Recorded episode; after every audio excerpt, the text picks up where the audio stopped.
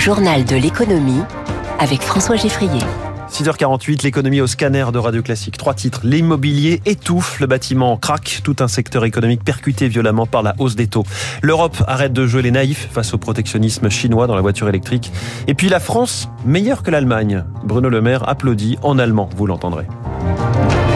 L'alerte était déjà massive au printemps dernier. 100 000 postes menacés dans le bâtiment. La fédération du secteur augmente encore ses prévisions. Elle parle désormais de 150 000 emplois qui pourraient être détruits dans les rangs de ces entreprises d'ici à 2025.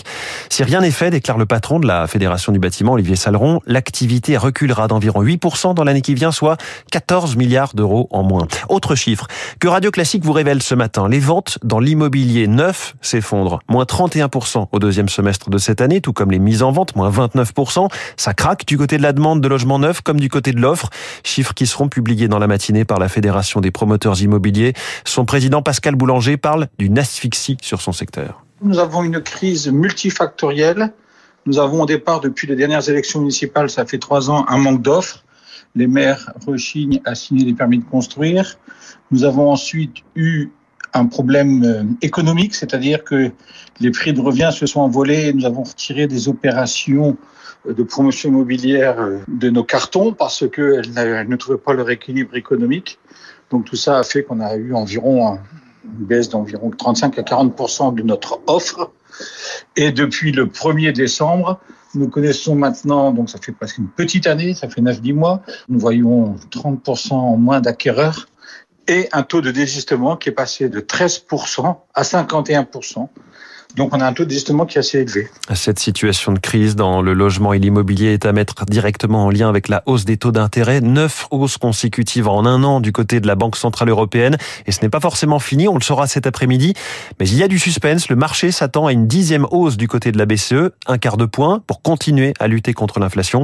Mais dans la balance de la décision, il y a l'activité qui ralentit en Europe et qui recule même en Allemagne. En attendant la BCE, les marchés financiers ont, ont bougé modérément hier. Dow Jones moins 0,20%. Nasdaq plus 0,29, CAC 40 moins 1,5%. Aujourd'hui, c'est l'entrée en bourse du géant des semi-conducteurs, le britannique ARM à New York. La plus grosse introduction depuis deux ans. ARM qui vise une valorisation de 55 milliards de dollars. Autre star de la bourse, Elon Musk, qui était hier au Congrès américain à Washington, en compagnie des concurrents de la tech, Mark Zuckerberg, Bill Gates ou encore Sam Altman, le patron euh, de ChatGPT, tous réunis à huis clos face aux parlementaires des États-Unis pour discuter d'intelligence artificielle et de la nécessité de la réguler. Le patron de Tesla et SpaceX à sa sortie du Congrès. Il est important pour nous d'avoir un arbitre. Les conséquences d'une intelligence artificielle qui tourne mal sont lourdes. Nous devons donc être proactifs plutôt que réactifs. L'industrie automobile américaine sous la menace d'une grève géante. Les Big Three, General Motors, Ford et Chrysler vous constatez que Tesla n'est pas dans cette liste, pourraient bien voir leurs ouvriers déserter les usines à partir de ce soir minuit, car la convention collective expire et il y a blocage dans la négociation sur le niveau des rémunérations. Les voitures chinoises dans le viseur de Bruxelles. Ursula von der Leyen, la présidente de la commission, annonce une enquête sur les subventions de la Chine aux voitures électriques. Enquête utile ou effet de manche, l'analyse de Jean-Marie Cardeba, professeur d'économie internationale à l'université de Bordeaux, affilié à INSEC Grande École. Encore une fois, on se rend compte que l'Europe est naïve c'est pas nouveau. On a eu euh, d'autres cas comme celui-là. Il y a eu euh, le précédent des panneaux solaires il y a une dizaine d'années, typiquement, où effectivement, euh, au-delà de l'Europe, le G7 avait ouvert des enquêtes sur des pratiques de dumping de la part des producteurs de panneaux solaires chinois. Et on s'est plaint, on a ouvert des enquêtes, mais au final, l'industrie des panneaux solaires a été effectivement quasi totalement captée par la Chine. Donc l'Europe gesticule, mais on peut s'interroger pour savoir si cela aura un quelconque impact finalement sur cette vague de véhicules chinois. La Chine est un pays mercantiliste, hein. ils exportent lorsque ça les arrange et ils réduisent au maximum leurs importations dont ils ont besoin. Donc ça, c'est pas nouveau et je pense qu'ils continueront à le faire. Et on en reparlera avec David Barou dans son décryptage à 8h 5. C'est un paradoxe notable. Depuis le début de la guerre en Ukraine, on le sait, la Russie a réduit drastiquement ses exportations de gaz via les gazoducs.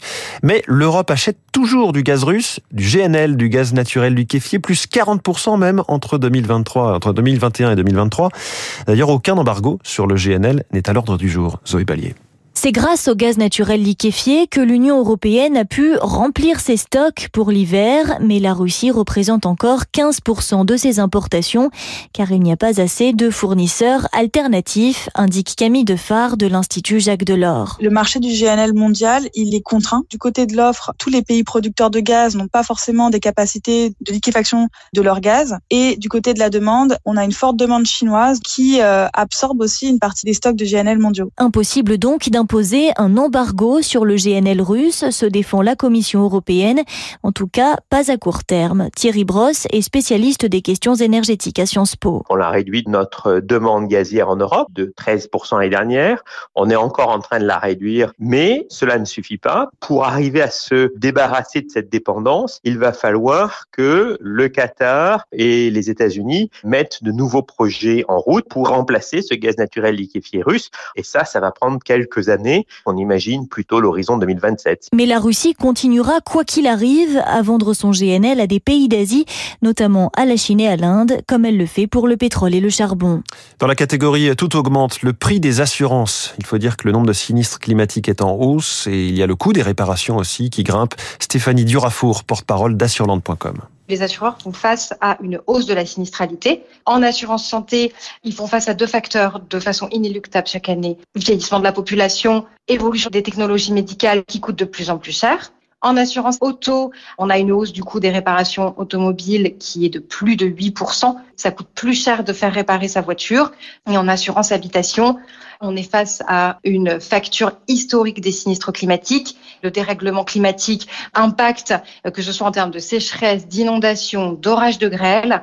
On est sur des coûts de réparation qui sont importants avec euh, l'inflation qui touche les tuiles, le béton. Donc si vous avez des orages de grêle, ça coûte d'autant plus cher de les réparer. Et puis je vous le disais, la France, c'est l'Allemagne en mieux. Cette phrase qui a de quoi étonner, c'est le titre d'un éditorial du Spiegel, journal allemand très respecté, qui note le dynamisme de l'économie française. Bruno Le Maire a réagi hier en visite justement à Berlin et le ministre français de l'économie s'est exprimé en allemand. Je vous laisse la version originale. Ich hätte nie gedacht, dass ein Tag in ähm, denselben Satz ich könnte die zwei Wörter lesen, Wirtschaftswunder und Frankreich. Aber das ist der Fall. C'est plutôt une bonne nouvelle et on ne va pas bouder son plaisir. Pour, nos amis français, je disais que je n'avais jamais pensé que je pourrais voir un jour dans la même phrase les mots miracle économique et France ensemble, mais c'est le cas. Voilà, Dankeschön et dans un instant, la météo.